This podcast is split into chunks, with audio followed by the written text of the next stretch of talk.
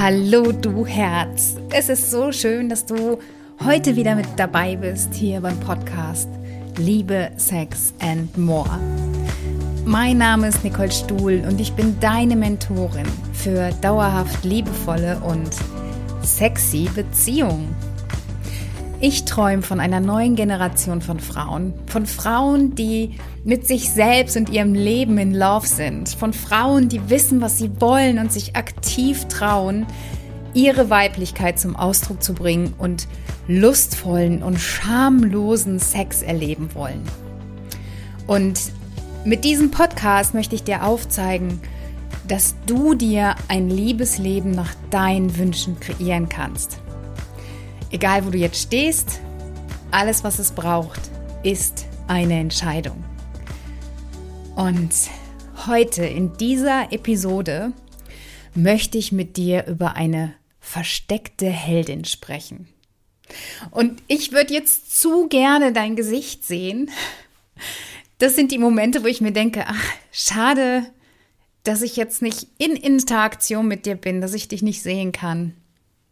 Und trotzdem möchte ich dich fragen, wusstest du, dass du über ein Organ verfügst mit 8000 Nervenenden?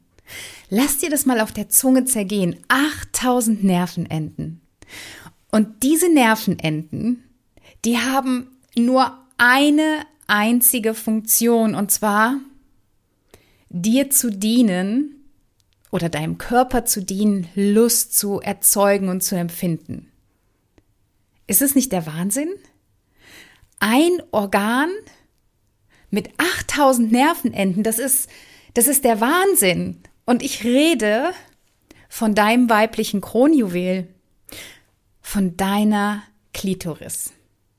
Ganz genau, das ist die Perle, die ja, dort oben, meistens unter einer Kapuze, anzufinden ist, wo die Venuslippen zusammentreffen. Ja, die meisten sprechen von Schamlippen, ich spreche von Venuslippen. Darüber werde ich auch noch mal eine Folge aufnehmen, weil mir einfach Sprache so wichtig ist. Und es gibt nichts, wofür du dich schämen musst. Also, die Perle, die Spitze an der, da wo deine Venuslippen zusammentreffen, Du kannst dir das vorstellen wie eine Pyramide, die aus, ja, so einer Art Bumerang besteht. Also von der Perle ausgehend sind links und rechts zwei Schenkeln, die ja acht bis zehn Zentimeter lang sind und Schwellkörper haben.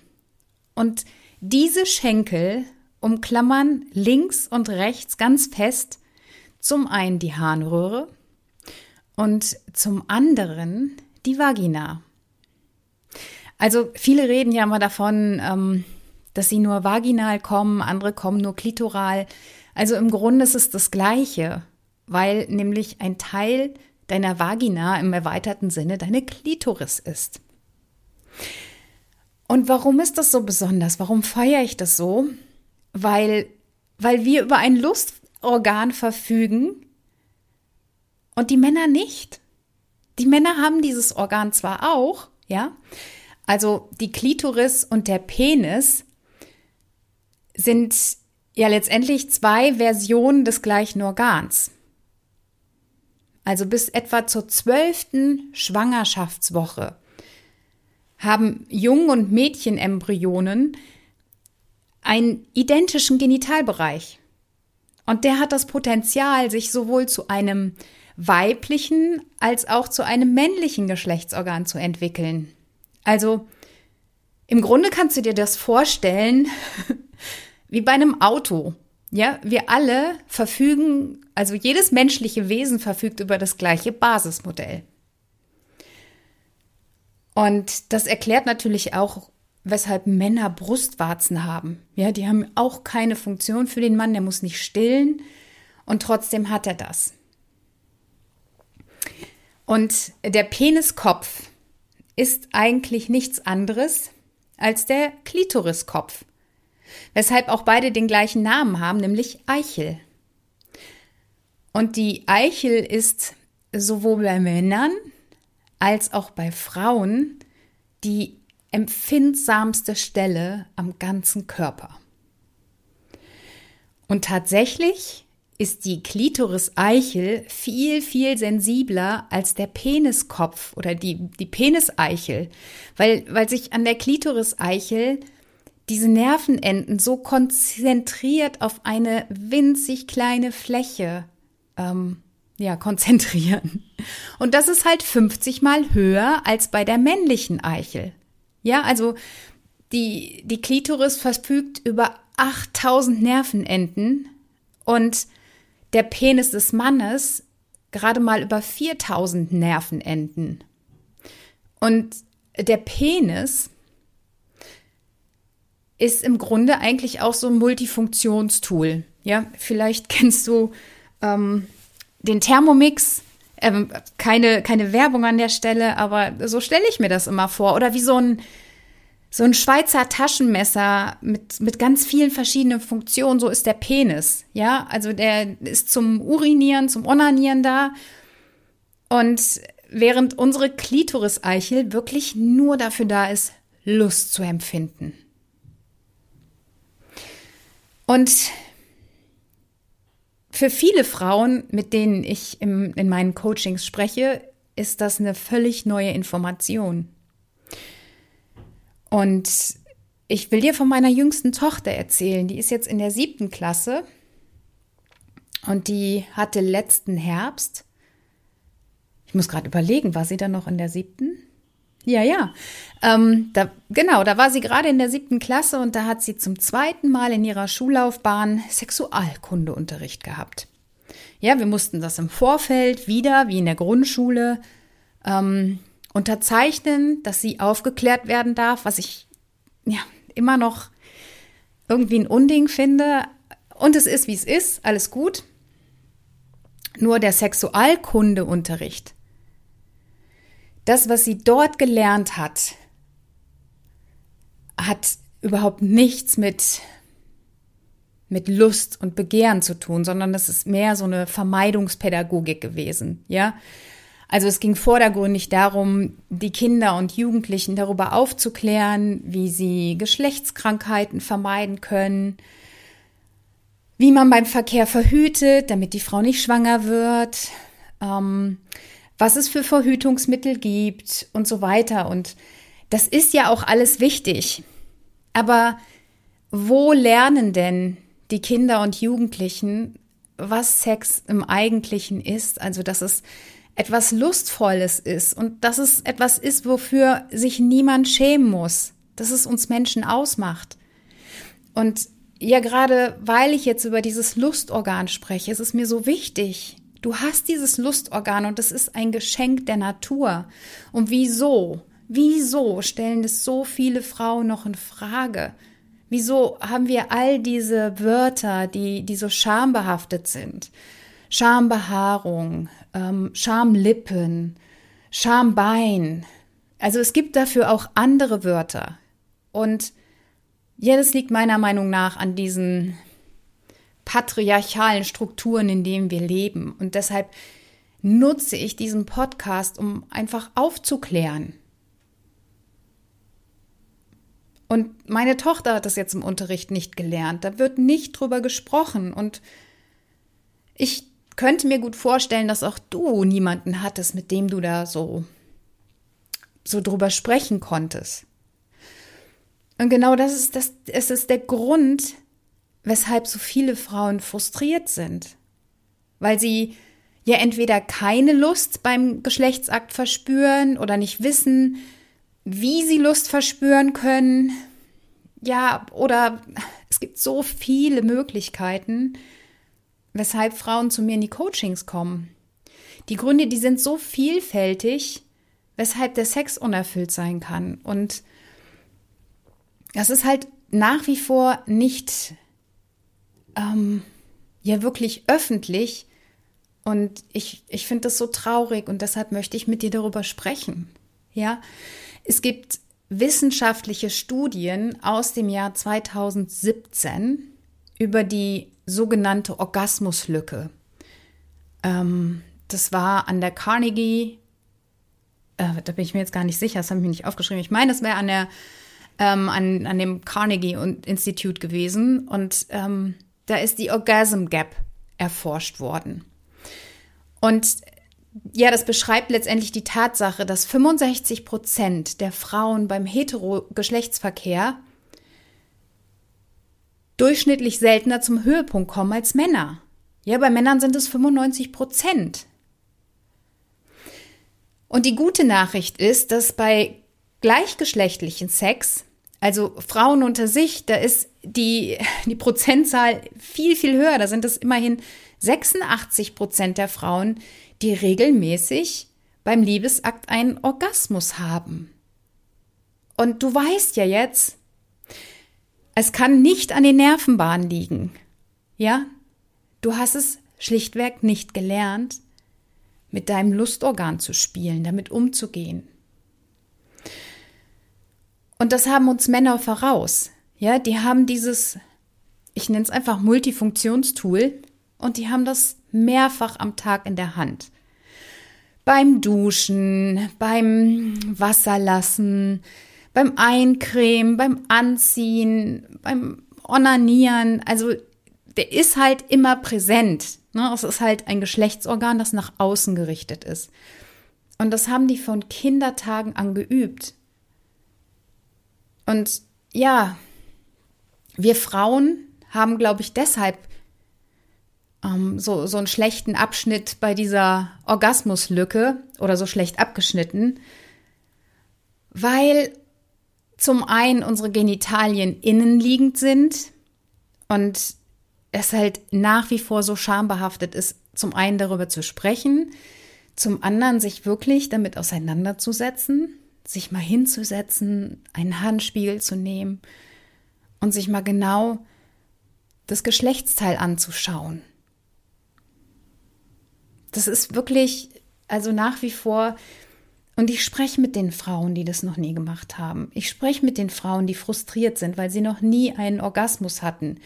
Oder weil sie denken, das, was sie hatten, wäre eventuell ein Orgasmus, aber es fühlt sich nicht so an, wie das andere beschreiben von dieser ekstatischen Gefühlsexplosion.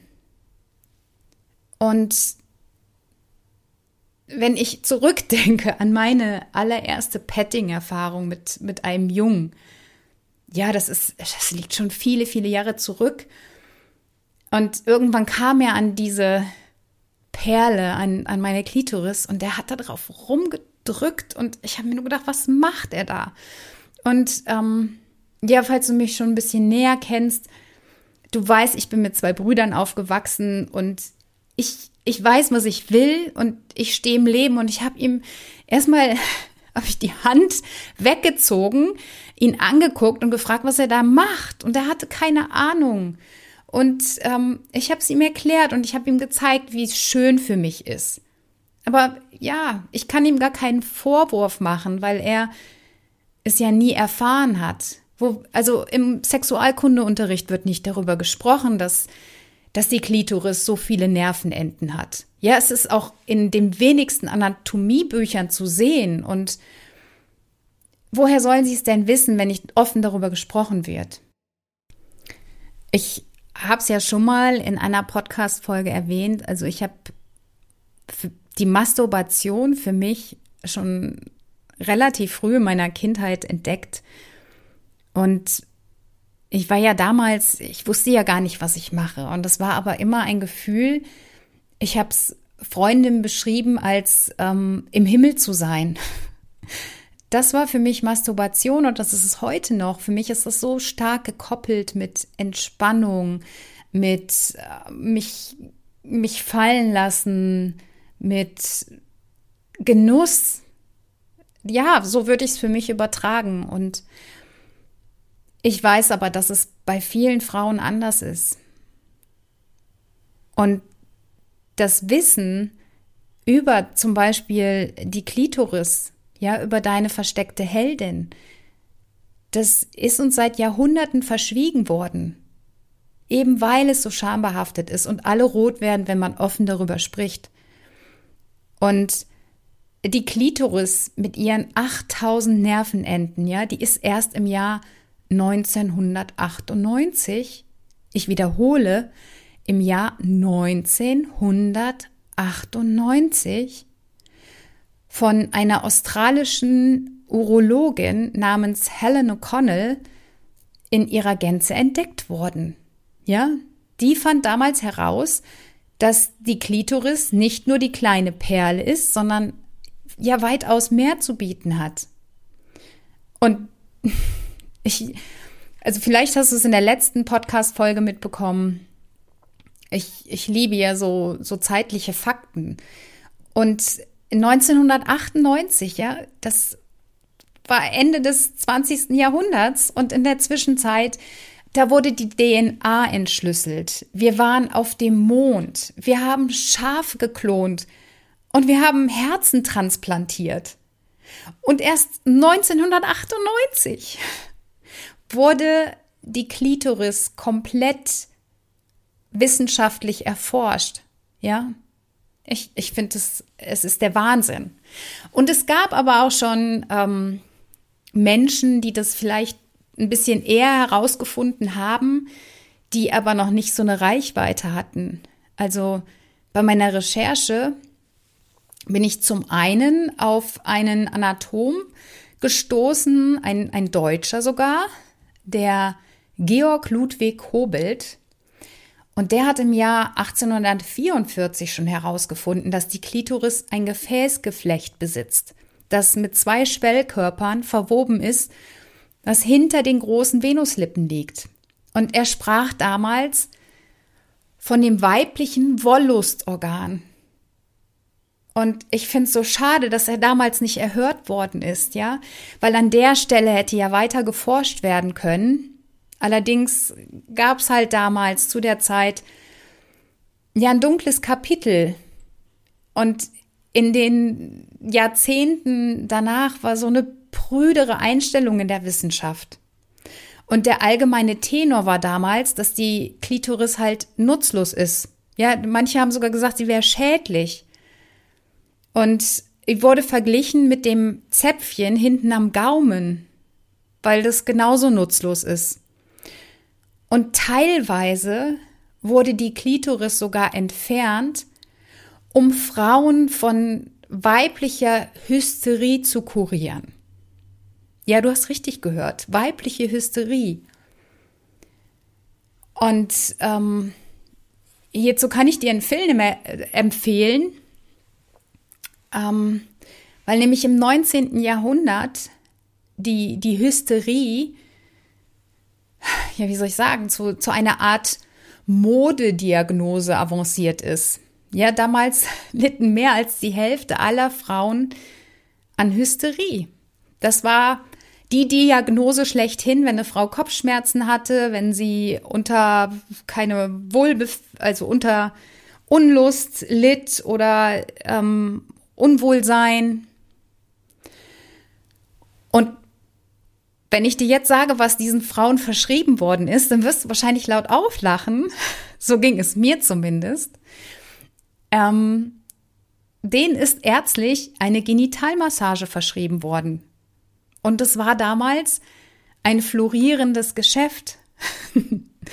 Allerdings auch sehr zeitraubend für den Behandler, ja, was auch ganz oft in, in einer Art Sehnenscheidenentzündung endete. Und die Not macht erfinderisch. Also zu der Zeit wurde der erste elektrische Vibrator erfunden. Wenn, wenn du da tiefer eintauchen möchtest, dann kann ich dir den Film in guten Händen empfehlen. Weil der nämlich genau in dieser Zeit spielt und einfach um sich mal hineinzufühlen, wie es den Frauen damals erging. Ja, und ähm, dass die Frau letztendlich vom Arzt einen Orgasmus verschafft bekommen hat, das ähm, war damals noch nicht erforscht, weil man davon ausgegangen ist, dass halt nur die Frau vaginal befriedigt werden kann. Also faszinierend. Ich finde das, ich finde dieses ganze Thema einfach so faszinierend und freue mich, dass du mir zuhörst, dass du dabei bist und dass du ja dich auch für das Thema begeisterst. Und ja, dann trat 1905 der Begründer der Psychotherapie die Bühne beziehungsweise die, die Bildfläche, nämlich Sigmund Freud. Ja, der war seinerzeit in Anführungsstrichen der Frauenversteher. Und Sigmund Freud vertrat die Meinung, dass die Klitoris ein, ein Instrument des infantilen Orgasmus sei.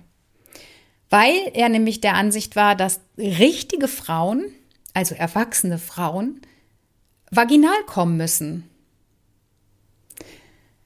Also, ich gehe davon aus, dass er die Arbeit von Georg Koppelt nicht kannte, weil sonst hätte er gewusst, dass es da einen Zusammenhang gibt. Und eine ganz prominente,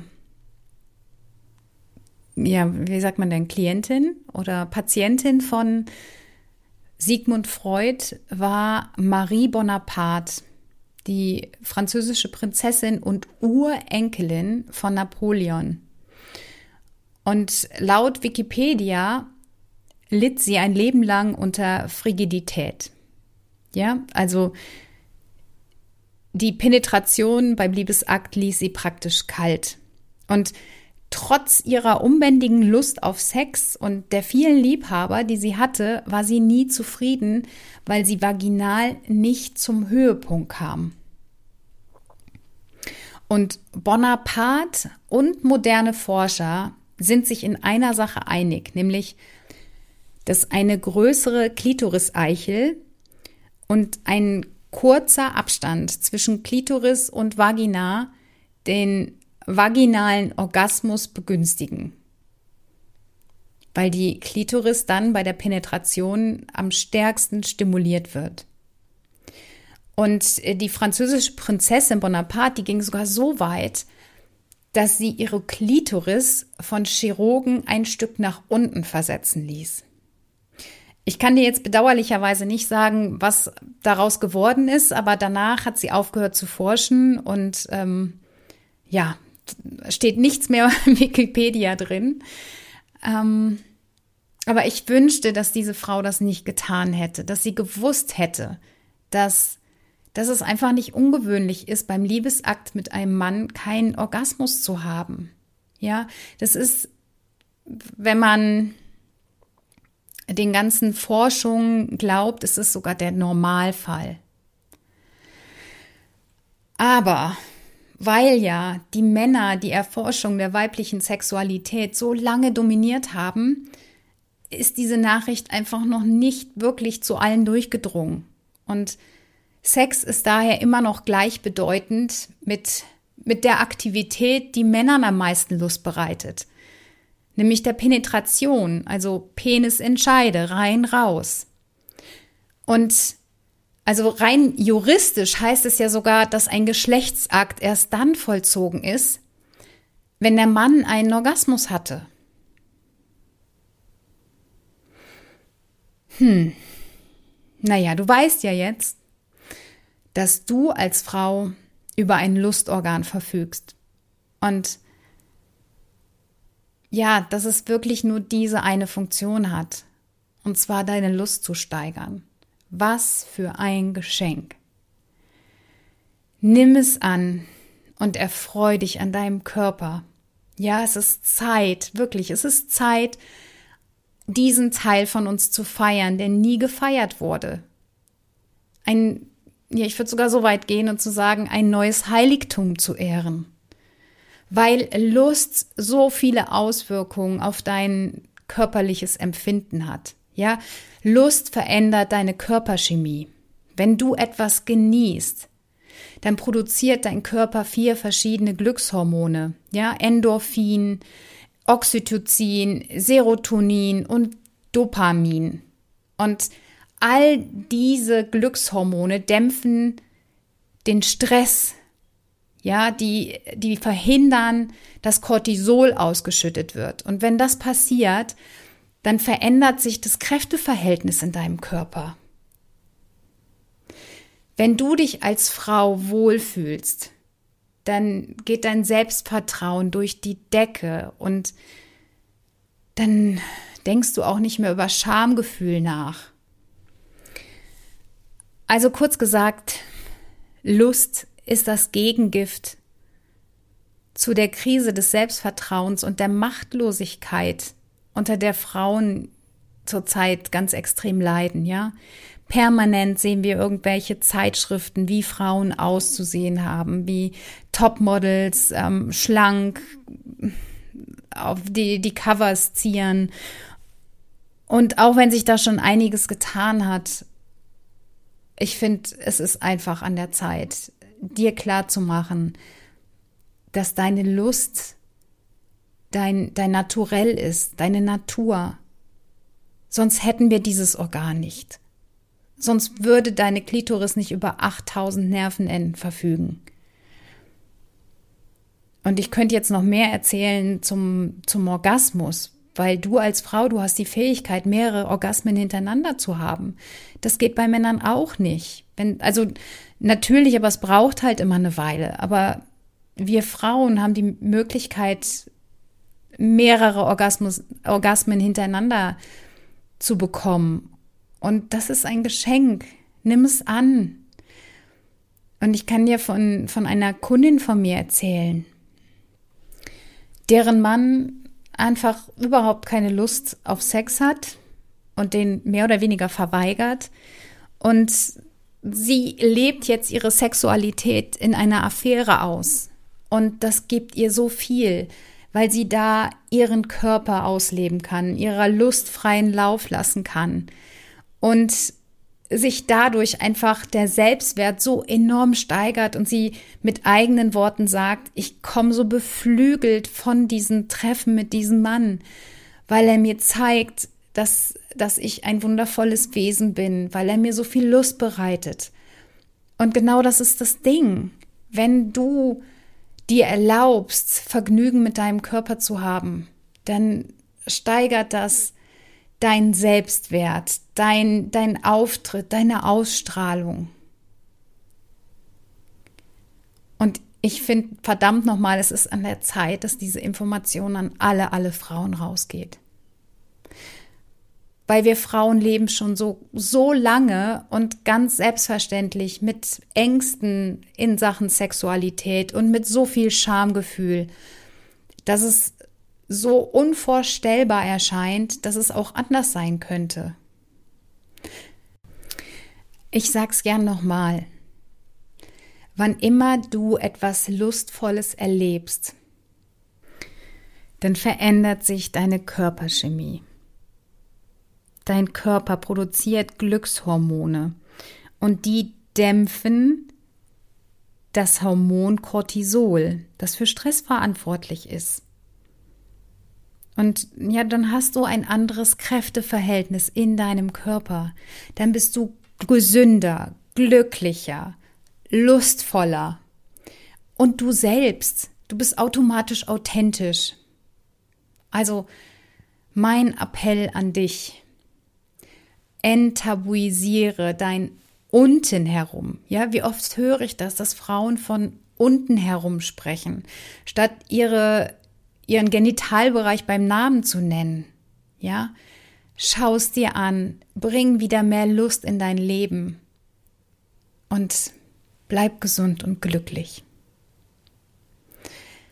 Folg mir sehr, sehr gerne auf meinem Instagram-Kanal für weitere Tipps, Herangehensweisen. Du findest mich unter Herzenbeben.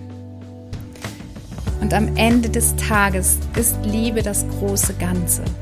Es geht darum, wie viel du geliebt hast und mit wem du kostbare Momente teilst. Gib mir sehr, sehr gerne Feedback zum Podcast. Ich freue mich über deine 5-Sterne-Bewertung. Und wenn du den Podcast mit Menschen teilst, die ebenfalls davon profitieren können. Verlieb dich in dich selbst und die Welt liebt dich zurück. Let love be your energy.